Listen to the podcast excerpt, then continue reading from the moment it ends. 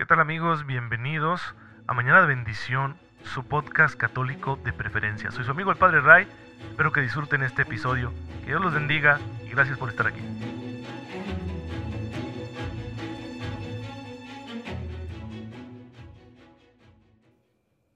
Muy feliz martes, queridos hermanos, bienvenidos a su podcast católico favorito, Mañana de Bendición. Soy su amigo el Padre Ray. Espero en Dios que se encuentren muy, pero muy bien, gozando de cada cosa buena que el Señor ya está poniendo en nuestras vidas, porque nos ama y porque cree en nosotros. Él, él confía en nosotros y por eso nos otorga sus bendiciones, sus dones para que los aprovechemos. Ojalá que con su gracia hoy podamos ser muy generosos con nuestro Dios, generosos en el servicio al prójimo, generosos en la comprensión y el perdón de las ofensas que podamos recibir, generosos en la solidaridad con nuestros hermanos, en la paciencia con nuestros semejantes para que así pues vayamos construyendo, construyendo una vida en Cristo que nos conduzca al cielo, que nos haga llegar algún día a la plenitud del reino de los cielos. Y bueno, la iglesia hoy, como todos los días, celebra a un sinnúmero de santos, de hermanos nuestros que ya consiguieron, con la gracia de Dios, eh, santificar sus vidas. Pero hoy especialmente se celebra a un santo de manera no oficial, porque durante mucho tiempo se celebró a San Ramón Nonato de forma oficial. Sin embargo, el Papa Benedicto XIV encargó una iniciativa a unos sacerdotes para que revisaran la historicidad de los santos que estaban incluidos en el calendario litúrgico. Y como de muchos no se encontró suficiente información, pues decidieron sacarlos del calendario. Por eso ya oficialmente la Iglesia no celebra a San Ramón Nonato, porque no estamos muy seguros de la historicidad de los datos que han llegado hasta, nosotros debido a que eh, los escritos son muy posteriores a la fecha de cuando supuestamente él nació y vivió. Allá habría nacido a finales del siglo XII y su vida transcurriría en la primera mitad del siglo XIII. Así que no hay muchos datos, por eso ya no está en el calendario litúrgico. Pero bueno, su historia es muy edificante, se las voy a, contar. Eh, al parecer el nombre de Nonato le viene porque su madre murió en el parto antes de que el niño viera la luz. Por eso no nato, es decir, no nacido, y llevó ese apodo toda su vida. Desde joven se sintió atraído por la vida de Cristo y decidió acompañarlo en sus sufrimientos, dedicando su vida a la austeridad y se unió a la Orden de la Merced que acababa de ser fundada por San Pedro Nolasco para redimir a los cautivos cristianos, es decir, a los prisioneros tomados por los musulmanes en sus incursiones a los países cristianos y que se los llevaban como esclavos a tierras musulmanas. Entonces él se fue a esas regiones islámicas y allí se dedicaba a confortar a los cristianos que vivían como esclavos y además se dedicaba también a, a comprarlos, juntaba dinero y compraba esclavos para ir a liberarlos. Pero también se dio a la tarea de predicar a los musulmanes y un número significativo se convirtieron y se bautizaron. Y esto ya le preocupó al gobernador del lugar que no quería ver a, la comunidad islámica afectada por la predicación de San Ramón Nonato. Así que pues lo hicieron prisionero, lo azotaron públicamente varias veces, pero como él no dejaba de predicar, decidieron por último perforarle los labios y ponerle un candado. Lo metieron en una prisión y el candado solo lo abrían para darle de comer y luego lo volvían a cerrar para que no predicara más. Según eh, sobre todo Butler, que es un gran compilador de vidas de santos, eh, San Pedro Nolasco, el fundador de la orden, se enteró y fue a rescatarlo. Eh, de manera que pues, se sintió un poco afligido San Ramón porque ya no pudo quedarse con los cristianos que estaban sufriendo en la cautividad.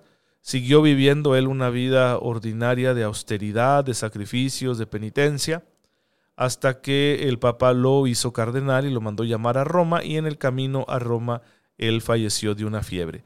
Eso dicen algunos biógrafos, algunos recopiladores de historias de santos, como Butler, que es quizá el más clásico de todos, pero todos estos escritos y todos estos datos son muy posteriores a las fechas en las que supuestamente vivió San Ramón Nonato, y además hay datos confusos que parecen darle a este personaje eh, rasgos de otros santos que vivieron por ese tiempo, como San Raimundo de Peñafort, que Raimundo y Ramón son el mismo nombre, solo que en distintas variantes de, un idioma.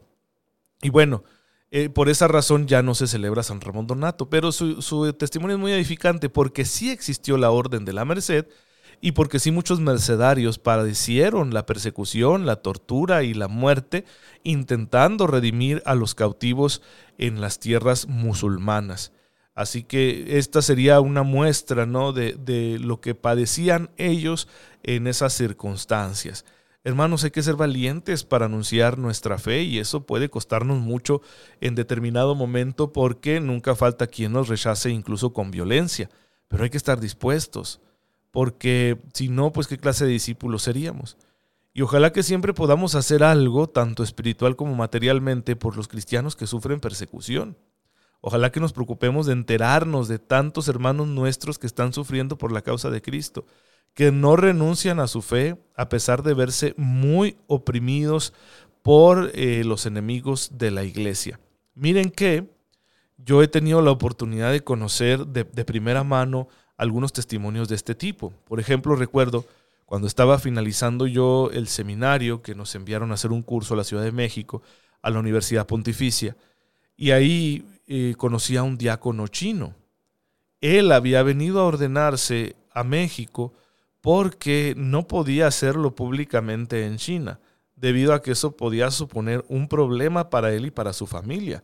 Su familia podría perder trabajo y otros servicios debido a, su ordenación. Ellos, al parecer, son católicos de varias generaciones de Manchuria, originarios de Manchuria, que es una región étnicamente un poco diferente al resto de China. Y pues se encuentran muy perseguidos, muy vigilados por la autoridad comunista, así que por eso él vino a ordenarse acá, pero ya no pudo volver a su país. No, no recuerdo bien por qué razón o circunstancia, pero ya no pudo regresar. Y se ordenó después sacerdote aquí mismo en, en China y lo enviaron de misiones a otro país. Bueno, conocí eso estando yo ahí en la universidad al finalizar mi formación en el seminario pero luego ya como sacerdote me tocó eh, realizar la presentación matrimonial de un católico chino. Él vino a casarse aquí a México, conoció a una mexicana allá y por eso vinieron a casarse para acá, porque para ellos era muy complicado allá, debido a las restricciones que imponen a la iglesia pues las autoridades del gobierno comunista de aquel país. Y fue muy interesante, ¿no? Hablar con él, eh, enterarme de cómo es la situación de los católicos allá. Tienes que hacer muchas cosas para que como católico te acepten. Tienes que poner en primer lugar al Partido Comunista y su ideología, negar algunas verdades de fe, comprometerte a hacer no, sé qué tantos servicios, te tienen bien registrado para estarte monitoreando, es una cosa espantosa. Y me sorprendió también mucho el hecho de que él como testigos, pues eh, trajo a dos personas también chinas que, pero que ya viven aquí en Chihuahua, aquí trabajan, y que las conocía así de lejos, ¿no? Simplemente supo que estaban por aquí y les pidió el favor de que vinieran a dar testimonio. Eh, fue muy interesante eso, la verdad. Estas personas no eran creyentes, no, no, no practicaban ninguna religión, se consideraban pues como ateas y fue muy interesante escucharles también para ver la realidad que tienen otros países y otras culturas. Hermanos, les comento esto para que no nos dormamos en nuestros laureles. Hay que evangelizar, al mundo le falta mucho para conocer a Cristo y hay que saber hacerlo, hay que ser valientes. Yo no te digo que te vayas a China a anunciar el Evangelio o que te arriesgues a meterte en un país musulmán para llevar el Evangelio, que digo, si Dios te llama a eso, adelante. Pero más bien es cómo estoy evangelizando yo en mi entorno, que es un entorno sin duda muchísimo más amigable que el de aquellos países.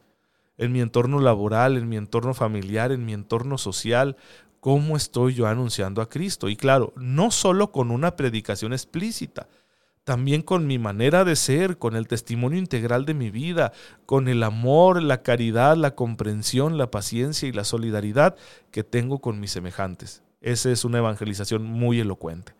Pues pidamos la intercesión de todos los santos para poder llegar a ser así valientes anunciadores del Evangelio y que de esa manera cada día más personas conozcan a Cristo, lo amen, lo sirvan y así hermanos el mundo será un lugar mejor, un lugar más propicio para que todos vayamos eh, haciendo camino hacia el cielo. Y bueno, es que lo que nos conquista de la fe es la figura de Cristo. Nosotros anunciamos a una persona, no un cúmulo de ideas. Y claro que estamos enamorados de, de, la persona de nuestro Salvador.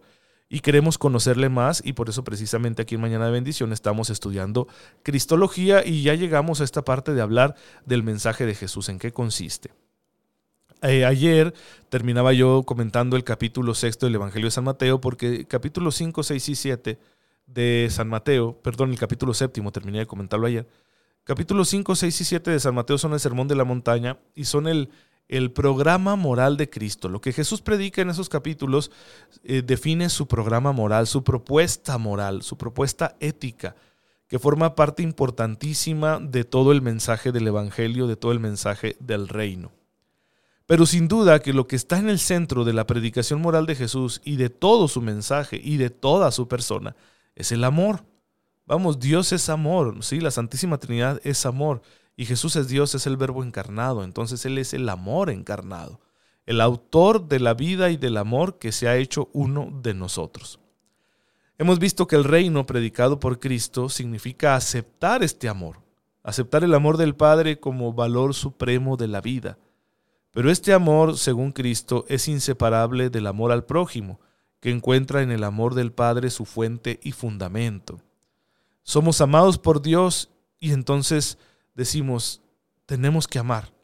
Hay que corresponder este amor. Dios me ama, entonces yo también tengo que amar. Pero ¿cómo puedo amar a Dios a quien no veo? Pues miren que hay un tema teológico de fondo muy importante que los judíos ya conocían, pero que quizá olvidaban y que Jesús de una forma implícita lo manifiesta, es que la imagen de Dios es el ser humano. Todo ser humano ha sido creado a imagen y semejanza de Dios. Entonces, ¿dónde voy a amar a Dios? En su imagen, en los hombres, en las personas que me rodean. Ahí es donde yo voy a amar a Dios. Ahí es donde yo me voy a entregar a Él. Por eso el amor del prójimo es tan importante en el mensaje de Jesús. Tanto así que San Juan recoge en la última cena esta poderosa frase. Está en Juan 13:34. Les doy un mandamiento nuevo, que se amen los unos a los otros como yo los he amado. Tú y yo hemos sido amados por Cristo y hemos sido salvados por Él. El acto amoroso de entrega que realizó en la cruz por nosotros nos motiva a amar a los que nos rodean. Hay que amar pero a la manera de Jesús. Hay que amar superando las barreras que a veces humanamente nosotros nos construimos. Hay que amar con generosidad, hasta las últimas consecuencias a los que nos rodean. Hay que practicar un amor eh, infinito, un amor eh, eterno, un amor perfecto. Y uno diría, ¿cómo puedo dar eso yo si, yo si soy imperfecto? Porque el amor de Dios vive en ti y en mí. El amor de Dios está vivo en nosotros, entonces sí que podemos amar a los demás con un amor así de grande. Voy a amar al otro ya no solo con mi amor humano que es limitado, sino con mi amor divino. Y el amor divino es por excelencia el amor que busca el bien del otro. Así que vamos a amarnos con ese amor que Dios ya depositó en nosotros. El amor, lógicamente, este, este amor divino va más allá de la justicia social va más allá del decir, ah, le alimento al que tiene hambre, ¿no? Va más allá de le doy una moneda al que me pide, va más allá de voy y le compro unas medicinas al enfermo. Eso es muy bueno, ¿eh? Y hay que hacerlo. No saben cuánto alivio puede traer a la vida de una persona el que tú y yo seamos generosos materialmente. Pero el amor de Dios va más allá. Es querer a esa persona, interesarnos por ella, acompañarla, decir es, es un hermano mío y igual que yo tiene sueños, tiene deseos, quiere conocer a Dios, quiere ser feliz, entonces me comprometo con él así, de manera muy personal, porque si no podría ser todo muy frío y eso no, no es agradable para Dios. Por mucho que yo ayude materialmente a los demás, si no me atrevo a conocer sus nombres y a implicarme en sus vidas y a dialogar con ellos, pues entonces ¿qué clase de amor les estoy dando? El amor de Dios es eminentemente un amor interpersonal. El prójimo tiene una dignidad espiritual en sí mismo. No puede ser utilizado como un medio, ni siquiera para los actos de virtud. Es preciso amarle en sí mismo, así como él es, con sus valores y con sus deficiencias. ¿Qué significa amar a alguien en el amor de Dios? Significa amarle en sí mismo, pero con el amor con que Dios lo ama. Por ello, la caridad que la Iglesia nos pide practicar siempre implica la justicia, pero es mucho más que la justicia. La caridad cristiana no se limita en ser justo, sino que tenemos que dar más todavía. La justicia es dar a cada uno lo que le corresponde. La caridad es darle al otro, ¿sí? aún lo que no le corresponde. Como Dios nos ama a nosotros, sin que lo merezcamos, nos da más de lo que nos corresponde, porque así es Él, Él es amor. Entonces vamos a darles, hermano, más de lo que le corresponde, un poco más. Si, por ejemplo, alguna persona puede acudir a mí y buscar que yo le ayude con alguna necesidad, y entonces digo, bueno, le corresponde una comida digna, ¿no? Entonces yo procuro compartir mi pan con él para que tenga su comida digna, porque bendito sea Dios, yo tengo esa necesidad cubierta, pero hay que darle más. Tal vez ya no le corresponda sentarse a mi mesa, pero lo voy a sentar a mi mesa.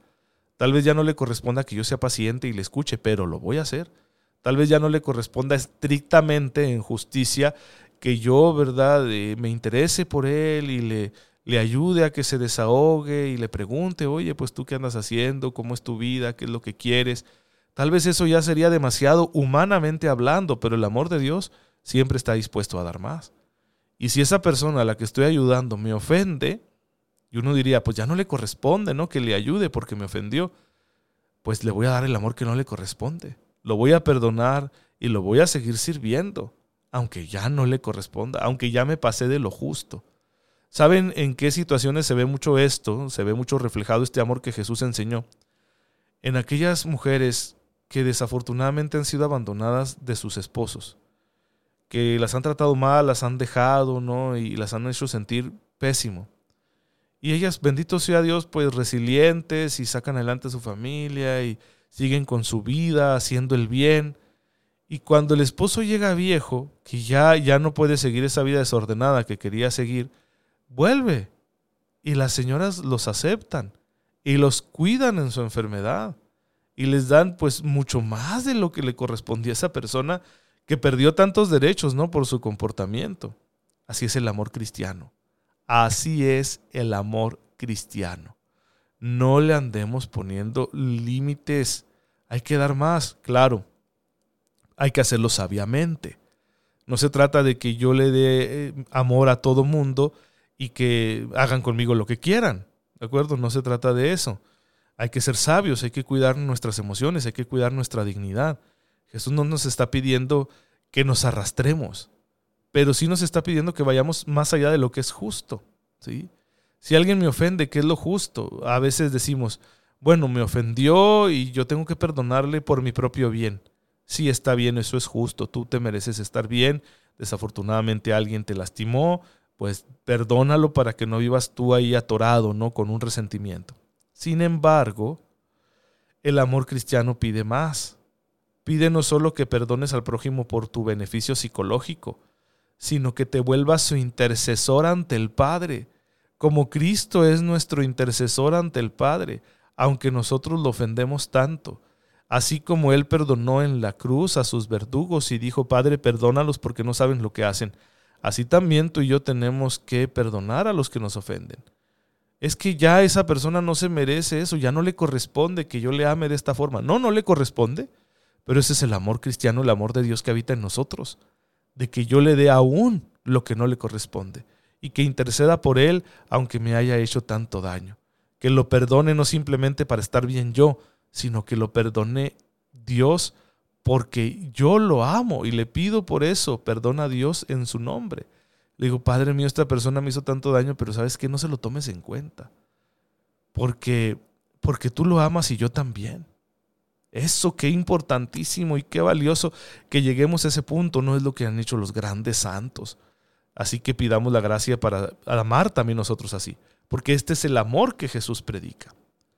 La justicia según nuestra fe, tiene que ser realizada desde el amor, pues sin amor sería una estructura sin alma.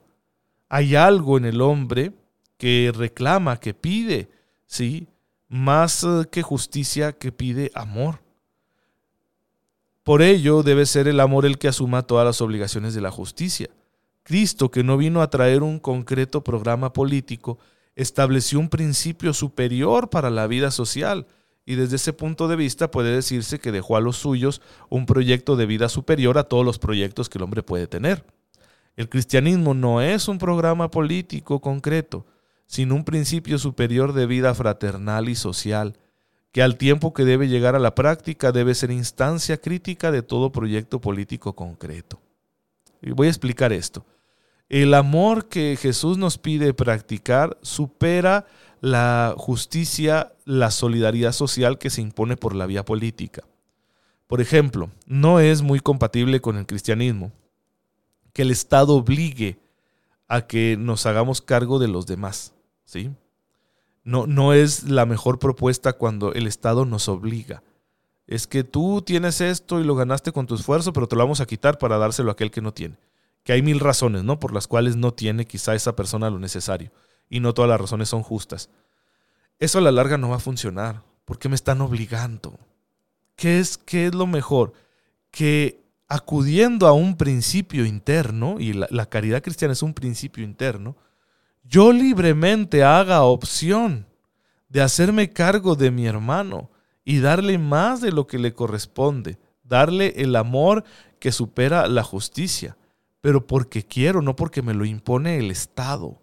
Eso es lo que Jesús quiere anunciar y convencernos, que nos dejemos vencer por el amor y entonces seamos muy generosos con todos sin que nadie nos obligue, porque el amor nos va a mover.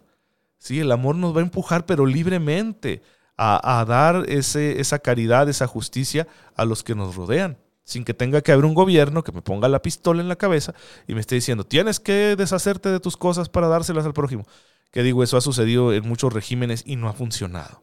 Esa es la diferencia entre, voy a decirlo de esta manera, ¿eh? no se me escandalicen, esa es la diferencia entre el socialismo propuesto por Cristo y el socialismo de Estado tan desagradable que a veces tenemos en muchos países. El del socialismo cristiano consiste en eso, en que libremente yo me haga cargo de mi hermano. Oye, ¿tú por qué ayudas a este? Porque quiero. ¿Y por qué quieres? Porque yo también soy ayudado por Dios. Dios también a mí me ama y me ayuda y me bendice y yo hago lo mismo. Hermano, no se pierdan los siguientes episodios porque vamos a profundizar más en esta idea del amor que Jesús predica, que Jesús transmite, porque es esencial para nuestra fe. Te damos gracias, Señor, porque en tu infinita bondad nos has revelado la perfección de tu amor a través de tu Hijo Jesucristo. Concédenos tu auxilio constante, de manera que podamos imitarlo todos los días de nuestra vida. El que vive y reina por los siglos de los siglos. Amén. El Señor esté con ustedes. La bendición de Dios Todopoderoso, Padre, Hijo y Espíritu Santo, descienda sobre ustedes y los acompañe siempre. Muchas gracias hermanos por estar en sintonía con su servidor. Síganse cuidando mucho, oren por mí, yo lo hago por ustedes y nos vemos mañana si Dios lo permite.